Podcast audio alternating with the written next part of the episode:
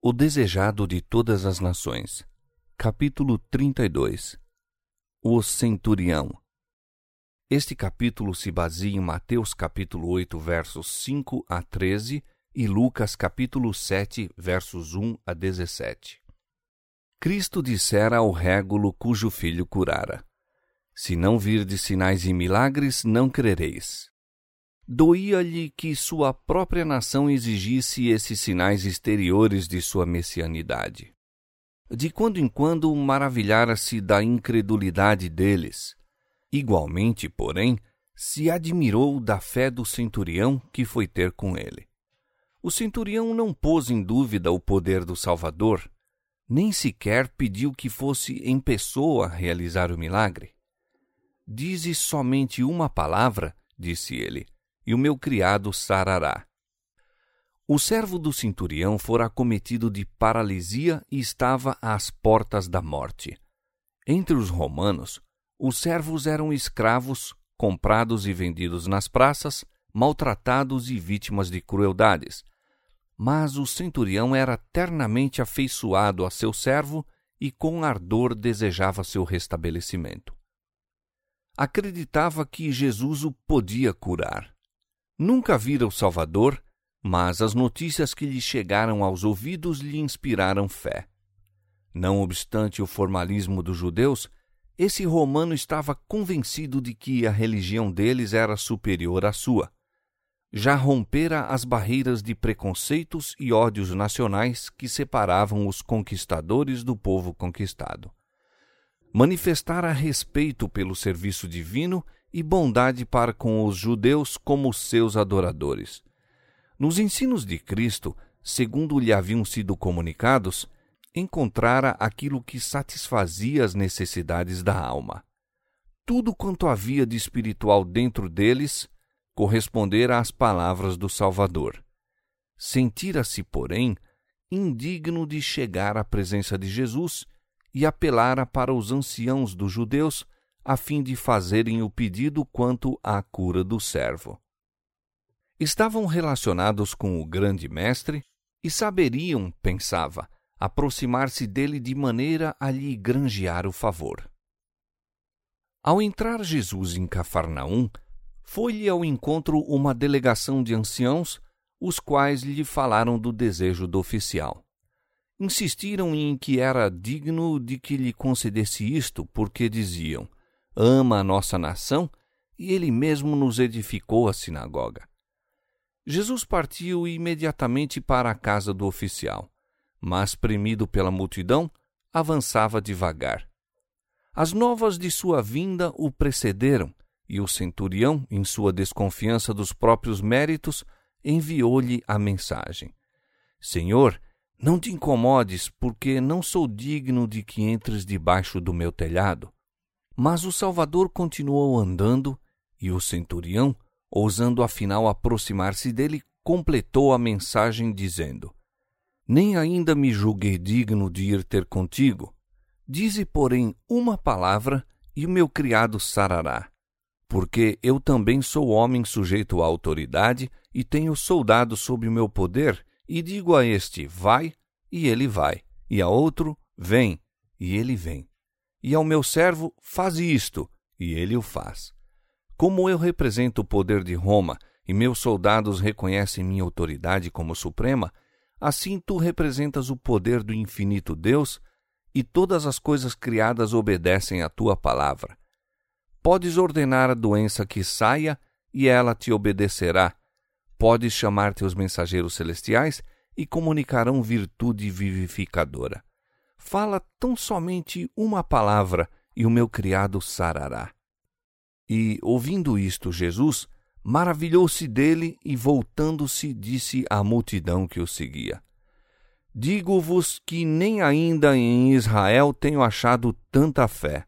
E ao centurião disse: Vai, e como creste te seja feito.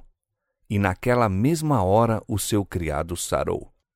Os anciãos judeus que haviam recomendado o centurião a Jesus tinham mostrado quão longe estavam de possuir o espírito do Evangelho não reconheciam que nossa grande necessidade é nosso único título à misericórdia divina.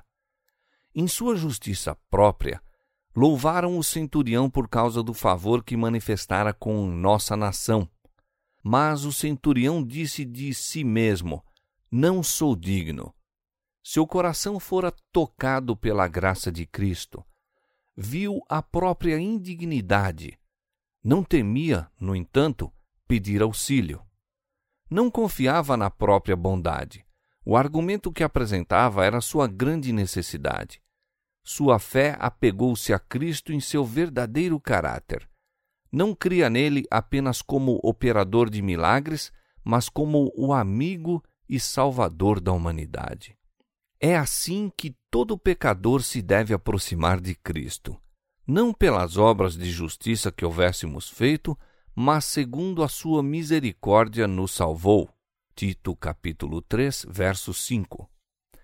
Quando Satanás vos diz que sois pecador e não podeis esperar receber bênçãos de Deus, dizei-lhe que Cristo veio ao mundo para salvar pecadores. Nada temos que nos recomende a Deus, mas a justificação em que podemos insistir agora e sempre é nossa condição de completo desamparo o qual torna uma necessidade seu poder redentor. Renunciando a toda confiança própria, podemos olhar à cruz do Calvário e dizer: O preço do resgate eu não o tenho, à tua cruz prostrado me sustenho.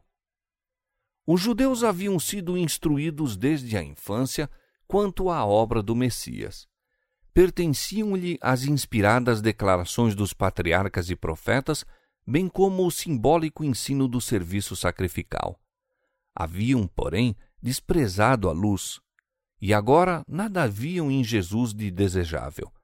Mas o centurião, nascido no paganismo, educado na idolatria de Roma imperial, instruído como soldado, aparentemente separado da vida espiritual pela educação e o ambiente, e ainda mais excluído pelo fanatismo dos judeus e pelo desprezo de seus patrícios pelo povo de Israel, esse homem distinguiu a verdade a quem eram cegos os filhos de Abraão. Não esperou para ver se os próprios judeus receberiam aquele que se dizia o seu Messias. Ao brilhar sobre ele a luz verdadeira que alumia a todo homem que vem ao mundo, João capítulo 1, verso 9, havia embora afastado, discernido a glória do Filho de Deus. Para Jesus, este foi um penhor da obra que o Evangelho havia de realizar entre os gentios. Com alegria, antecipou a reunião de almas de todas as nações ao seu reino. Com profunda tristeza, descreveu aos judeus o resultado da rejeição de sua graça por parte deles. Eu vos digo que muitos virão do Oriente e do Ocidente e assentar-se-ão à mesa com Abraão, Isaque e Jacó no reino dos céus. E os filhos do reino serão lançados nas trevas exteriores. Ali haverá pranto e ranger de dentes. Ai, quantos ainda se estão preparando para a mesma fatal decepção! Enquanto almas mergulhadas nas trevas do paganismo lhe aceitam a graça, Quantos há em terras cristãs sobre os quais a luz resplandece apenas para ser rejeitada? A uns 30 quilômetros de Cafarnaum, num planalto com vistas sobre a vasta e bela planície de Esdraelon, achava-se a vila de Naim, e para ali dirigiu Jesus em seguida os seus passos. Muitos dos discípulos e outros se achavam com ele, e pelo caminho vinha o povo ansiando ouvir-lhe palavras de amor e compaixão, trazendo-lhe os doentes para que os curasse, e sempre com a esperança de que aquele que empunhava tão assombroso poder se manifestaria como rei de Israel. Uma multidão apinhava-se-lhe em torno, embaraçando-lhe os passos, e alegre e esperançoso era o cortejo que o seguia pelo pedregoso trilho rumo à porta da cidade montanhesa. Ao aproximarem-se, veem um cortejo fúnebre que saía da porta. Dirige-se lentamente ao local do enterro. Num esquife aberto, em frente, jaz o morto, e em volta os pranteadores, enchendo os ares de lamentosos gritos. Todo o povo da cidade parecia haver se ajuntado para manifestar seu respeito pelo morto e simpatia para com a enlutada família. Era um espetáculo de molde a despertar a compaixão. O falecido era filho único de sua mãe e esta uma viúva. A solitária aflita acompanhava à sepultura seu único sustentáculo e conforto terrestre. Vendo-a, o Senhor moveu-se de íntima compaixão por ela. Caminhando, a pobre mãe, olhos cegados pelo pranto, sem reparar em sua presença, ele se lhe chegou bem perto, dizendo suavemente: Não chores. Cristo estava prestes a transformar-lhe a dor em gozo. Não pôde, no entanto, eximir-se a essa expressão de terna simpatia. Chegando-se, tocou o esquife. Nem mesmo o contato com um morto lhe podia transmitir qualquer contaminação. Os condutores detiveram-se, cessaram as lamentações dos pranteadores. Os dois acompanhamentos reuniram-se em torno do ataúde, esperando contra todas as expectativas. Ali estava alguém que banira a enfermidade e vencera demônios. Estaria também a morte sujeita a seu poder? Em voz clara, cheia de autoridade, são proferidas as palavras: Mancebo, a ti te digo, Levanta-te. Aquela voz penetra nos ouvidos do morto. O jovem abre os olhos. Jesus o toma pela mão e o ergue. Seu olhar pousa naquela que lhe chorava ao lado, e mãe e filho unem-se num longo, estreito, jubiloso abraço. A multidão, silenciosa, contempla a cena como fascinada e de todos se apoderou o temor. Mudos e reverentes permaneceram por algum tempo como em presença do próprio Deus. Depois glorificavam a Deus, dizendo: Um grande profeta se levantou entre nós e Deus visitou o seu povo. A procissão fúnebre volveu a Naim como um cortejo triunfal e correu dele esta fama por toda a Judéia e por toda a terra circunvizinha. Aquele que se achava ao lado da desolada mãe à porta de Naim, vela ao pé de todo enlutado à beira de um esquife. É tocado de simpatia por nossa dor. Seu coração, que amava e se compadecia, é de imutável ternura. Sua palavra que chamava os mortos à vida não é de maneira nenhuma hoje menos eficaz do que ao dirigir-se ao mancebo de Naim. Diz ele: É-me dado todo o poder no céu e na terra. Mateus 28, 18. Esse poder não diminui pelo espaço dos anos, nem se exaure pela incessante atividade de sua excessiva graça. A todos quantos creem, continua a ser um Salvador vivo Jesus transformou a dor da mãe em alegria quando lhe devolveu o filho. Todavia, o mancebo foi simplesmente chamado a esta vida para lhe suportar as penas, as labutas e perigos, tendo de passar novamente pelo poder da morte.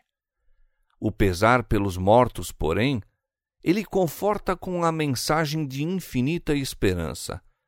Eu sou o que vivo e fui morto, mas eis aqui estou vivo para todo sempre, e tenho as chaves da morte e do inferno.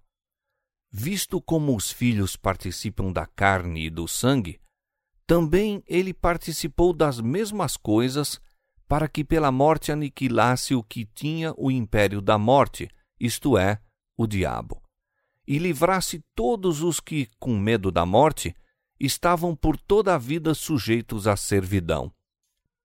Apocalipse 1, 18 e Hebreus capítulo 2, versos 14 e 15. Satanás não pode reter os mortos em seu poder quando o Filho de Deus ordena que vivam. Não pode manter em morte espiritual uma alma que com fé recebe a poderosa palavra de Cristo.